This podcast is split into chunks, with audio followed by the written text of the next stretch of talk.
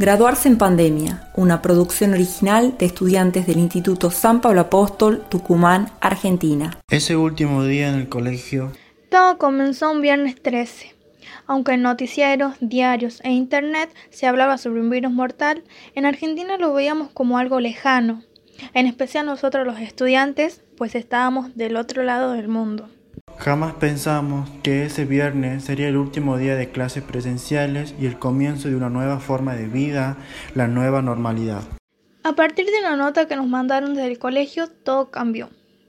En ese momento pensábamos que solo serían unas semanas y que volveríamos a vernos muy pronto, pero lamentablemente no fue así.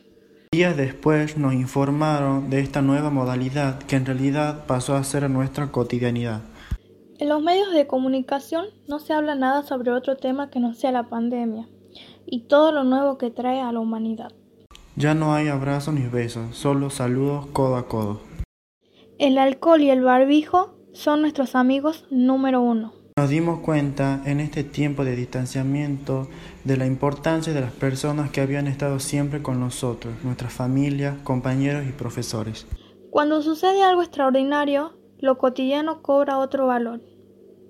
De tanto quejarnos de la rutina, de pronto comenzamos a extrañar las mañanas en el colegio, las horas en el curso y los recreos. Tantas cosas que el coronavirus nos llevó de este 2020, nuestro último año de colegio.